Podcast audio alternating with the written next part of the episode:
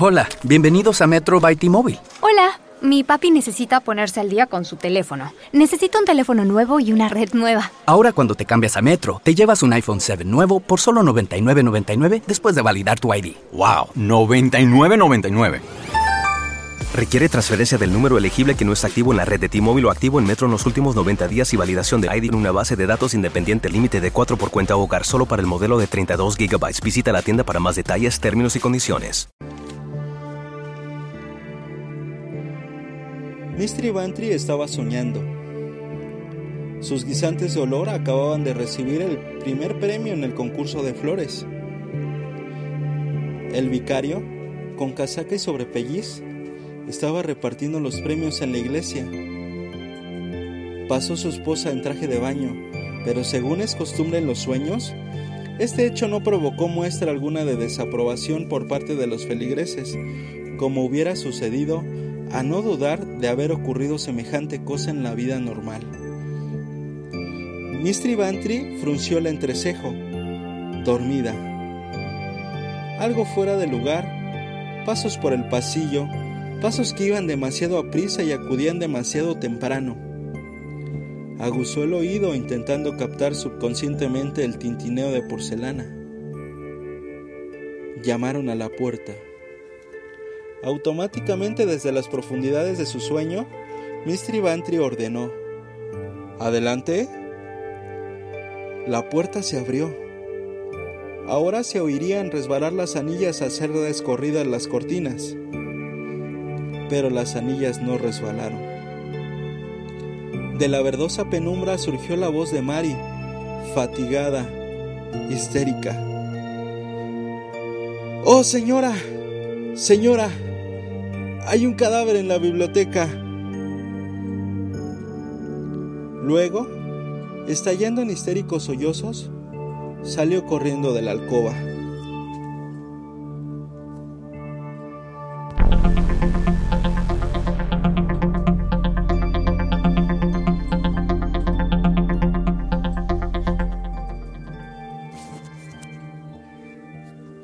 Tal amigos? Sean ustedes bienvenidos a este su espacio, el Club de los Chatulus, que como cada 13 de cada mes estamos reseñando libros policíacos y de terror, perdón, perdón.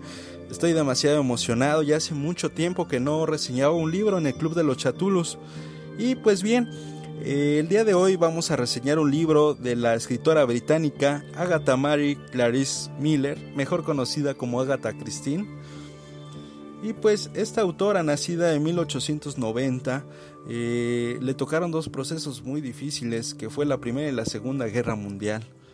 Eh, si eso fuera poco, pues eh, también le, le, tocó una parte de la liberación feminista. Entonces es por eso que pues es considerada buena parte de el género policíaco que, que, manejaba Agatha Christie, ese, ese misterio que dicen los psicólogos que su principal inspiración o, su principal foco de atención está medido en ciertas eh, frases que están muy bien colocadas psicológicamente, ¿no? Pero bueno, nosotros no, no nos vamos a meter a un estudio de ese tipo, únicamente estamos dando referencias de esta gran escritora británica que ha vendido mil millones de copias tan solo en inglés y otros mil millones en otros 45 idiomas. Entonces eh, nos podemos dar cuenta de la magnitud de escritora de, la que estamos hablando. Eh, desde luego que el ser un autor prolífico eh, como Agatha Christie, como el señor Stephen King, como Joyce Carol Oates, también es una autora demasiado prolífica. Sin embargo, pues no siempre quiere decir que sus libros sean de la mejor calidad o que estén demasiado bien escritos, ¿no? Eh, en 1971 alcanzó el honor más alto eh, al serle otorgado el premio Orden Dama Comandante del Imperio Británico. Y pues, si, si bien es cierto, estos libros de Agatha Christie es muy difícil que los podamos encontrar eh, en una biblioteca convencional, por así decirlo, en las mismas librerías, dado que pues esa escritora llegó mucho tiempo después de que estos libros se editaran en España. Se podría decir que yo creo que estos libros de Agatha Christie llegaron aquí por la editorial Molino después de los años 80, más o menos.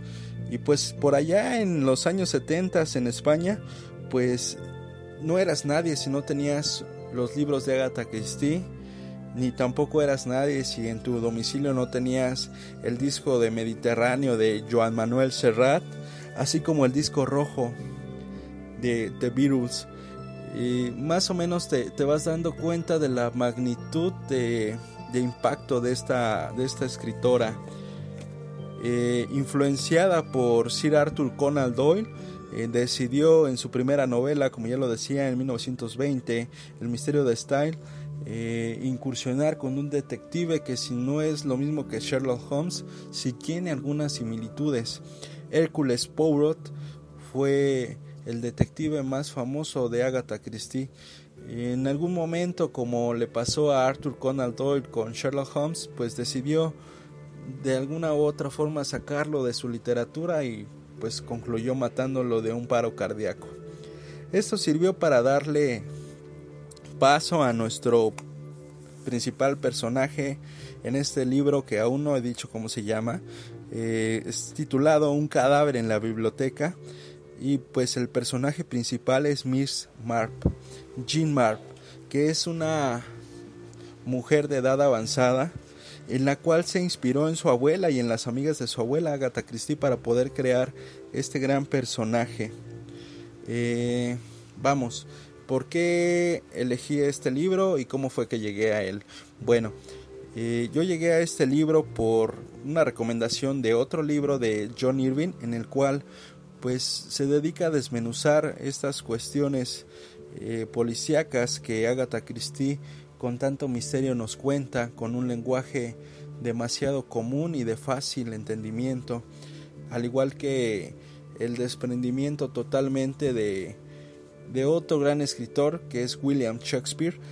Eh, en ese libro de John Irving hace un análisis exhaustivo de cada uno de estos autores como yo no había leído a Agatha Christie, bueno, pues dije, vamos a darle la oportunidad a Agatha Christie y les aseguro que si ustedes le abren su corazón, no se van a arrepentir del todo, porque en una novela de Agatha Christie, el asesinado y el que va a asesinar, pues es un mero es un mero hecho o es un placer que, que puedas tú ser cualquiera de las dos personas. ¿Por qué? Porque hoy en día, si tú lees una novela policíaca, pues jamás vas a ver que a la persona que estamos buscando o al asesino te dé la mano diciéndote, excelente, hiciste un buen trabajo. Lo que a, a consideración de Agatha Christie, pues se sucede, ¿no? Yo creo que estos libros de Agatha Christie servirían como un puente entre eh, aquellos jóvenes lectores que van a a trasladarse a otro tipo de literatura un poco más compleja. Yo creo que por ahí va el asunto. Porque hoy en día, si hablamos de una novela policíaca, pues estaríamos diciendo, por ejemplo en mi caso, que pues creo que me hace falta ver más televisión, porque hoy en día, pues de eso tratan las series, ¿no? Aunque he visto bastantes, aún así hay muchas veces que cuando estoy leyendo un libro de ese tipo, pues digo, ¿y este cuate qué, qué fumó o, o qué se tomó, no? También es importante decir que todo el daño psicológico que, hacen estas literaturas sobre la gente eh, te lleva un poco a, ciertos límites, a probar ciertas cuestiones humanas. Al, mismo tiempo, en algunos casos, pues te invita a que tú también seas un detective, ¿no? Pero siempre viviendo a, a la espalda de decir, bueno, yo los protejo, pero ¿quién me protege a mí, no? Entonces, eh, ¿qué calificación le doy a este libro? Continuando, eh, yo le doy la calificación de 8.5 por plantear un, libro demasiado fácil a la hora de, ser leído y pues desde luego toda la, la, trama, toda la red que va trabajando conforme va pasando la novela pues lo va subiendo de complejidad hasta el punto de decir, bueno, ¿y quién es el asesino, no? Y pues bien, vamos a pasar a la reseña. Ah, se me olvidaba algo. ¿A quién recomiendo este libro? Perdón, perdón.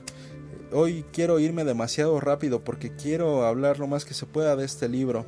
Pero ¿a quién recomendamos este libro? Pues yo creo que va dirigido a, primero a todas las mujeres para que ustedes puedan demostrarnos a nosotros hombres que efectivamente existe la intuición femenina y segundo pues a todos los todos los lectores y lectoras que les gusta el misterio. Pues bien, vamos con la reseña del libro. Eh, antes de comenzar, eh, me gustaría decir que, que este, este libro que es pequeño a consideración de otros, eh, debe tener no más de 200 páginas. el libro que yo tengo tiene una letra muy pequeña, yo creo que debe rondar en las 200, 300 páginas. En, en algo convencional. Tiene 36 personajes, lo cual nos habla de lo que yo les comentaba hace un momento, de esa red de, personajes, cómo se van eh, entromeciéndose o cómo se van cruzando unos con otros.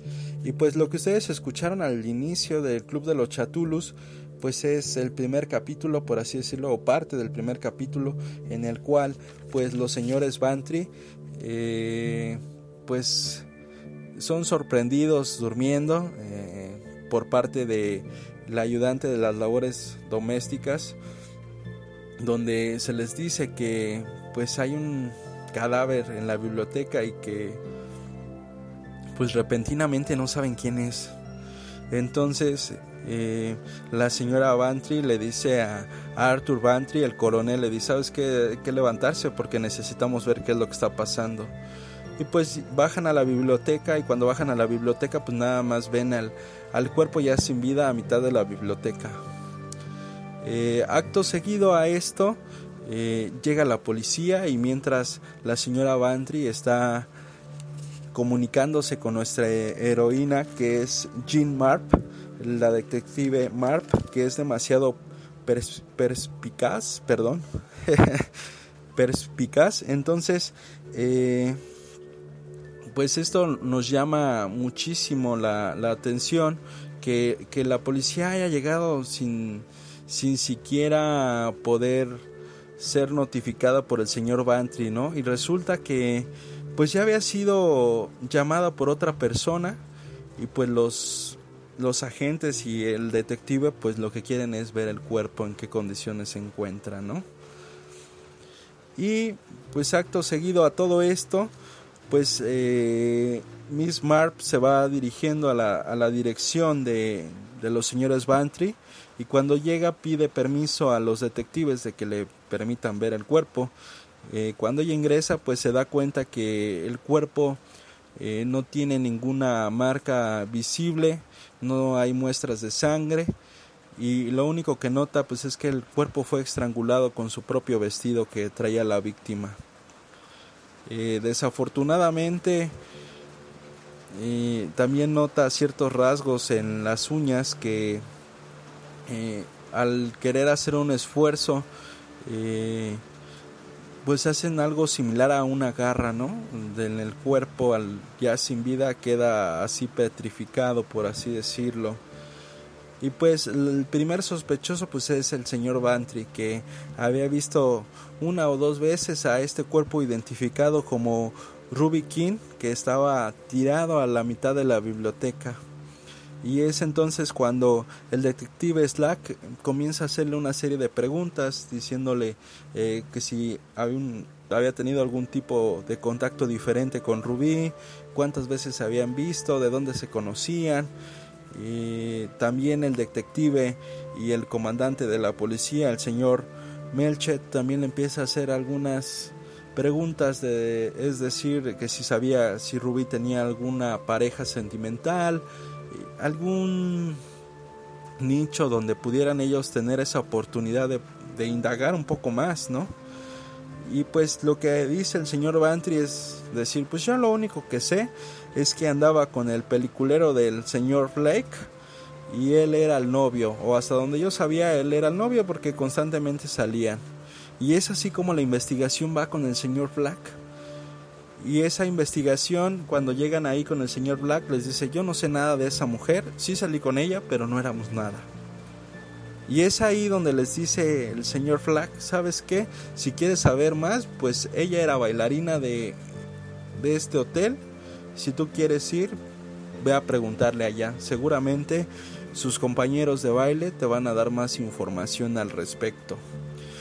Mientras ellos están llevando a cabo la investigación, el detective Slack y el detective Melchet, eh, Mr. Marp empieza a hablar con la señora Bantry eh, y constantemente le está diciendo Miss Marp a la señora Bantry que no se pueden involucrar tanto, que efectivamente pues ella tiene ciertas ideas de lo que pudo haber sucedido, pero que desde luego que no pueden jugar al cazador, ¿no? Regresando a la escena de, de lo que sucede en el hotel, los detectives llegan al hotel y el primero con el que se entrevistan es con el señor de intendencia y le empiezan a hacer una serie de preguntas argumentándole si él la conocía, cuántas veces la había visto, cuánto tiempo llevaba trabajando ahí, a lo que el señor de intendencia les dice, miren, yo sé que lleva muy poco tiempo, pero quien le puede dar más información es la señora Turner. Y entonces ellos van a entrevistar a la señora Turner. Cuando ellos llegan, eh, pues increíblemente la señora Turner ya sabía que la que estaba muerta y la razón por la que estaban ahí era por Ruby King. Y al paso de la entrevista, pues ella dice que Ruby era su prima, que la había traído porque ella había sufrido un accidente y por esa razón pues era su sustituta mientras ella se recuperaba del accidente. Sin embargo, eh, todo lo que sucedió eh, en ese instante pues lo relacionaron con muchos hombres. Sin embargo, pues ninguno de ellos sentía un gran afecto por esta por esta persona que era Rubí. Se le había visto salir con el señor Black, sí, y también se, había, se le había visto sentarse en la mesa del señor Jefferson, un señor de edad avanzada que había estado interesado en adoptar a, a Ruby para cederle un poquito de su posesión adquisitiva, es decir, pues darle unos cuantos euros, porque pues este señor creía que en cualquier momento se iba a morir y pues esta muchacha al ser tan sincera, tan buena onda, pues ¿por qué no darle ese dinero, no? Y pues la investigación va, va, va subiendo de nivel hasta que llegan con este señor Jefferson y les notifica y les dice, ¿saben qué? Pues yo no tenía ningún interés en matar a esta señorita, al contrario, yo siempre quise ayudarla, ¿no? Cuando ellos están platicando con el señor Jefferson, eh, Miss Turner va a, la biblioteca de, de los señores Bantry. Todavía ahí se encontraba Miss Marp y la señora Bantry. Eh, ellas son las que reciben a Miss Turner y pues ahí nuestra detective estrella le empieza a hacer una serie de preguntas, pero ella ve ciertos aspectos eh, que pues uno como hombre muchas veces no, no le da mucho interés, ¿no? Ve un enojo por parte de Miss Turner. No es que efectivamente bueno, naturalmente uno cuando se muere un familiar pues está triste, ¿no? Y esta al, lado contrario pues estaba enojada. Y ese es el primer rasgo que empieza a ver Miss Marp. Acto seguido a esto, pues ella decide ir también al, al hotel para poder seguir la línea de investigación pues resulta que cuando ella llega al hotel se encuentra con un viejo conocido que también es un detective y le comenta lo del asesinato y le dice, ¿sabes qué? Pues yo también estoy dentro de, de ese de ese asesinato y también estoy investigando meramente por pura curiosidad porque no se me hace eh, pues creíble lo que está sucediendo era una chava que estaba muy joven y pues ¿por qué matarla, no? Además de que no puso la, la violencia necesaria al cuerpo el asesino. Esto me huele a un a un envenenamiento o como ya lo decía pues la estranguló y la envenenó empezaron a divagar en todo lo que podía haber acontecido en el asesinato eh, mientras el detective Melchet y Sluck se están entrevistando con el señor Jefferson eh, pues estos personajes el otro detective amigo del señor Jefferson y Miss Marp pues empiezan a comentar lo que les acabo de decir cuando estos dos personajes, el detective Slack y Milchet, salen de entrevistar al señor Jefferson, afuera ya estaba esperándolos otro señor, que es el señor Bartlett. El señor Bartlett les confiesa y les dice, ¿saben qué? Pues yo posiblemente sea la última persona que, que vio a Rubí con vida. Y lo único que quiero decirles es que me robaron a mí mi coche el día de ayer, no sé dónde está. Y Sí, yo era una de las personas que pretendía algo ahí, pero nunca vi nada claro, ¿no? Y pues esto les mete un ruido dentro de, de la línea de investigación a estos dos detectives, ¿no? Después de que pasa todo esto, eh, irónicamente se encuentran con su pareja de baile eh, en el mezanín, el señor Starr. Y el señor Starr les dice que, pues era una chica demasiado tonta, que no servía para nada, que, que sí bailaba bien, pero para hacer otras cosas pues realmente no, no servía, ¿no? Y pues ahí tienen otro posible sospechoso. Dentro de los sospechosos se encuentra el señor Black, eh, el señor Bantry, el señor Jefferson se descartó, pero el señor Bartlett y el otro, el señor Starr, pues eran los posibles asesinos, ¿no? Eh, conjuntamente a, esta investigación, conforme van pasando los días, eh, Miss Marp le dan una información en donde le dicen que pues los otros dos hijos, o en este caso el, señor Jefferson tiene dos hijos, de los cuales eh, una es una, es una, bueno, son dos mujeres, una de ellas falleció y la otra está con vida. Eh, la persona que falleció, pues naturalmente como lo iba a hacer con Rubí, le iba a dar una cantidad de dinero y a la otra mujer también le dio una cantidad de dinero. Es decir, eh, cuando falleció la primer, la, la hija de, del señor Jefferson, pues el que se quedó con todo el dinero fue el yerno, ¿no? y pues ahora la, línea de investigación va hacia allá. Es decir, eh, Miss Marp cree que el que posiblemente pudo haber asesinado a Ruby King fue el yerno del señor Jefferson con la idea de quedarse con el dinero que le iba a dar a esta chica. Cuando Miss Marp está a punto de comprobar esto, eh, aparece el auto del señor Bartlett eh, totalmente quemado y el cuerpo calcinado de Ruby King. Y se dan cuenta que el cuerpo que está en, bueno, el cadáver que está en la biblioteca pues pertenece a otra chica que es desconocida hasta ese momento. Justamente eh, entre toda la investigación pues se da eh, coincidentemente una situación en donde pues posiblemente esta mujer, eh, Pamela Riff, que estaba extraviada de otro condado muy cercano, de un, estado cercano donde estaba pues este asesinato de, de Ruby King había desaparecido. Y pues resulta que el cuerpo que, que, está en la biblioteca pues efectivamente le pertenece a Pamela.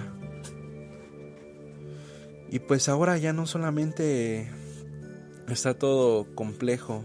¿Quién puso eh, el cuerpo de Rubí en el auto y quién puso el cadáver de Pamela en la biblioteca? Y pues bien, hasta ahí vamos a dejar la reseña. Eh, es un poco complicado decir que los seres humanos somos vulnerables y sensitivos, que muchas veces nos damos cuenta de, de cosas que aparentemente nos están haciendo daño, pero no nos están haciendo daño. Y, precisamente por, por, esa situación de, de, ser tan vulnerable y sensitivo, pues tendemos a equivocarnos. Y pues yo los dejo con ese dilema en la cabeza y, preguntándoles, entonces quién fue el asesino, pues ya tendrán que, que terminar de leer el libro para que se diviertan un rato con esta novela de misterio. Esto fue un cadáver en la biblioteca y pues recuerden el día de mañana escuchar eh, en libro claroscuro a Pavel. El día jueves a las 11 de la mañana estaremos subiendo un cuento independiente y en la tarde estaremos escuchando a Sarita eh, con el libro bueno, perdón, con el cuento independiente de la semana pasada. El día viernes tenemos plan B con, con Moy para que escuchen un happy punk sabrosón. Y pues bien, yo soy Arturo Aguilar. Nos estamos escuchando. Hasta luego. You ever hear something and know the world will never be the same? Houston, we have liftoff. Well, wait until you hear this one. Half price coffee. That's right. Get into McDonald's weekdays before 10:30 a.m. for any size premium roast coffee or iced coffee. Both made with 100% arabica beans, both half the price. Good is brewing. Ah, and that's the sound of your morning changing. Limited time only. May not be combined with any offer or combo meal at participating McDonald's. Hey, I'm Andy. If you don't know me, it's probably because I'm not famous. But I did start a men's grooming company called Harry's. The idea for Harry's came out of a frustrating experience I had buying razor blades. Most brands were overpriced, overdesigned, and out of touch. At Harry's, our approach is simple. Here's our secret we make sharp, durable blades and sell them at honest prices for as low as $2 each. We care about quality so much that we do some crazy things, like buy a world class German blade factory. Obsessing over every detail means we're confident in offering a 100% quality guarantee. Millions of guys have already made the switch to Harry's, so thank you if you're one of them. And if you're not, we hope you give us a try with this special offer. Get a Harry starter set with a five blade razor, weighted handle, shave gel, and a travel cover, all for just three bucks plus free shipping. Just go to harrys.com and enter 5000 at checkout. That's harrys.com, code 5000. Enjoy!